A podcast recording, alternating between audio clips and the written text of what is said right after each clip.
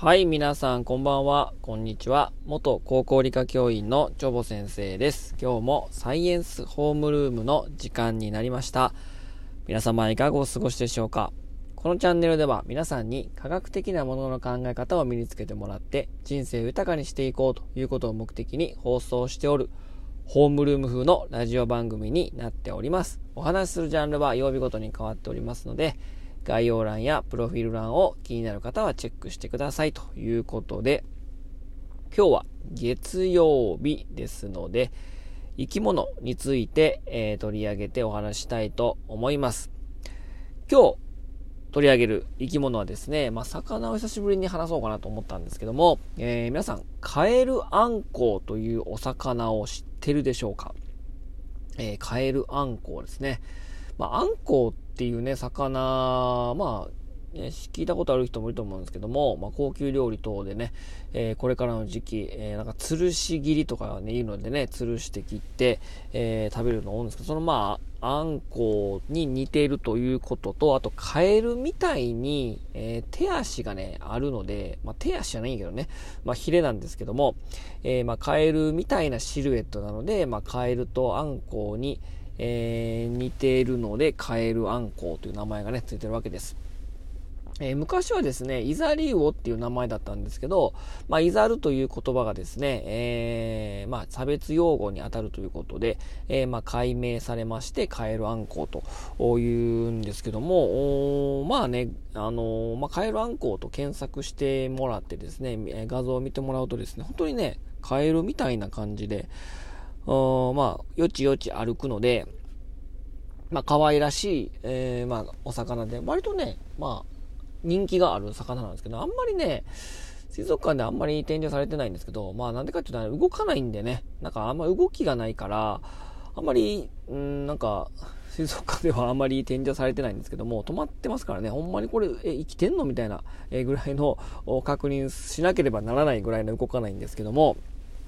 で、えー、まあ、このカエルあんこなんですけども、まあ、非常にね、面白い特徴があるんですけども、まあ、さっきも言ったように、まあ、手のひらのように、えー、手のような胸びれで海底を張って移動するんですけども、まあ、ほとんど動くことがありません。じゃ動かないのに、どうやって、餌を食べてるのかということですけども、まあ、フィッシュイーターなので、他の小魚を食べるんですけども、えー、このね、えー、カエルアンコウの頭部、頭の方にですね、えー、実はですね、エスカと呼ばれるですね、ルアーがついてるんですよ、ルアー。まあ、ルアーフィッシングされる方は、あルアーねということが、えー、ピンとくると思いますけど、まあ、疑似絵と日本語で言いますけども、ルアーのようなものがついててですね、まあ、それがね、提灯あんこみたいな感じなんですけど、その頭についた細長い、え、疑似絵をゆらゆらさせて、え魚をおびき寄せるんですね。えー、まあ、他の小魚にとってみれば、あ、なんかエビが動いてるみたいなね。あちっちゃい小魚が、あちょんちょんちょんちょんちょんちょん動いてて、あ、なんか、あ、なんか、あエビおるみたいな感じで、ふわーっていったらですね、もうカエルアンコウが超高速スピードでバクってね、食べるんですよ。これね、見てみてください。動画か何かで。すごいですよ、この疑似絵って。体の一部が変化したんですけども、エスカと呼ばれる疑似絵をですね、ひらひらとさせて他の小魚を読んでですね、で、えー、その体色もね、周りの石に似ているので、えー、まあ、小魚としてみれば、全然カエルあんこがいるように見えないんですよね。えー、まあ、擬態して、ひらひらと白いね、なんかエビみたいな感じのふわふわ動いてるわ、みたいな感じておびき寄せてバクッと食べるということでね。だから動かなくても、動き回って餌を探さなくても、この疑似餌を使ってね、えー、魚をおびき寄せて食べるっていうね、めちゃくちゃ面白いね、特徴がね、あるんですよね。でもね、こんなのんびりした姿で海底を這うようにほとんど動かない、えー、魚なんですけども、食べる時のこの捕食のスピードね、えー、まあ0.01秒っていう風にね、言われてるんですよ。めちゃくちゃ早ないですか ?0.01 秒ですよ。皆さん0.01秒で動けますか？今、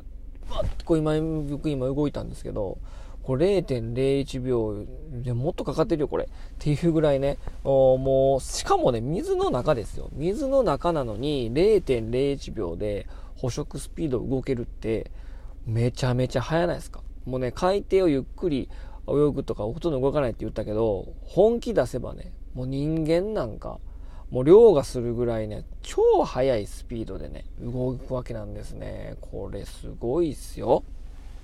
うん、ということでね、えー、今日はね、このカエルアンコウの面白い、まあ、形態と、あと、疑似餌がついている、うん、まあ、ルアーがついている魚ということでご紹介しました。まあね、えー、まあ、提灯アンコウも、疑似餌みたいなのついてるんですけど、まあ、まあ、深海魚なのでね、あまりこう、生活圏も被らないし、まあ、なかなかそのルアーを使って自分の体の一部が変化して疑似餌を持ってる魚ってね、カエルアンコウぐらいしか、もう知らないですよね。うん。で、このカエルアンコをどうやったら見れるのかということですけども、まあ、なかなか釣りでしててね、まあ、芸道で釣れることもあるみたいですけど、お引っかかったりとかね。でもなかなかね、いない。まあ、南方系なので、まあ、水温のあったかい海に生息してるわけ、まあ、伊豆の、まあ、南の方とかね、伊豆諸島とかね、あとは何ですか、まあ、潮岬、和歌山の南端とか、あと高知とかですかね、まあ、黒潮海流、まあ、黒潮付近に、まあ、いるわけですけどもね、毛生諸島とかね、うん。でも、いろんな種類がいて、まあ、色、色変えるあんこうとかね、いろんな様々な色があるので、まあ、そういった、まあ、ゴレンジャーじゃないけども、まあ、そういった、まあ、色の違いのとりどり、えー、してますので、非常に、えー、まあ、見た目もいいのでね、えー、なかなかね、で、まあ、学生時代に私、あの、水族館を作っておりましたので、そのサークル活動で、まあ、このカエルアンコウをね、捕まえるみたいなね、そういうミッションがあって捕まえに行ったんですけどね、えー、なかなかいないね。もう、潜ってね、後輩なんかこう、捕まえてきましたですけど、私はまあ実物をね、海の中で見たことはまないんですけども、結構ね、体がね、結構丈夫でね、森で刺してもね、バインって森がね、弾き飛ばされたということもね、なんかね、後輩言ってたので、もう結構その体も丈夫なんですよね。うん。ぜひね、皆さんもね、まあ、南方系の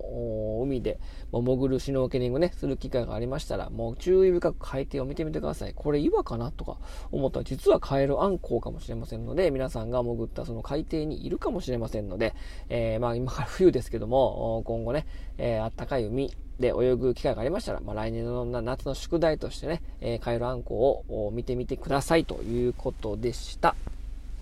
えー、まあ、海の中はね、非常に、えー、まあ、弱肉強食ですけども、まあ、そういった面白い生き物もたくさんいますので、海の生物なんかもね、え、今後もっとたくさん、え紹介していきたいなと思っております。それでは皆様、今日はこのホームルームはこれで終わります。それでは皆様、さようなら。バイバイ。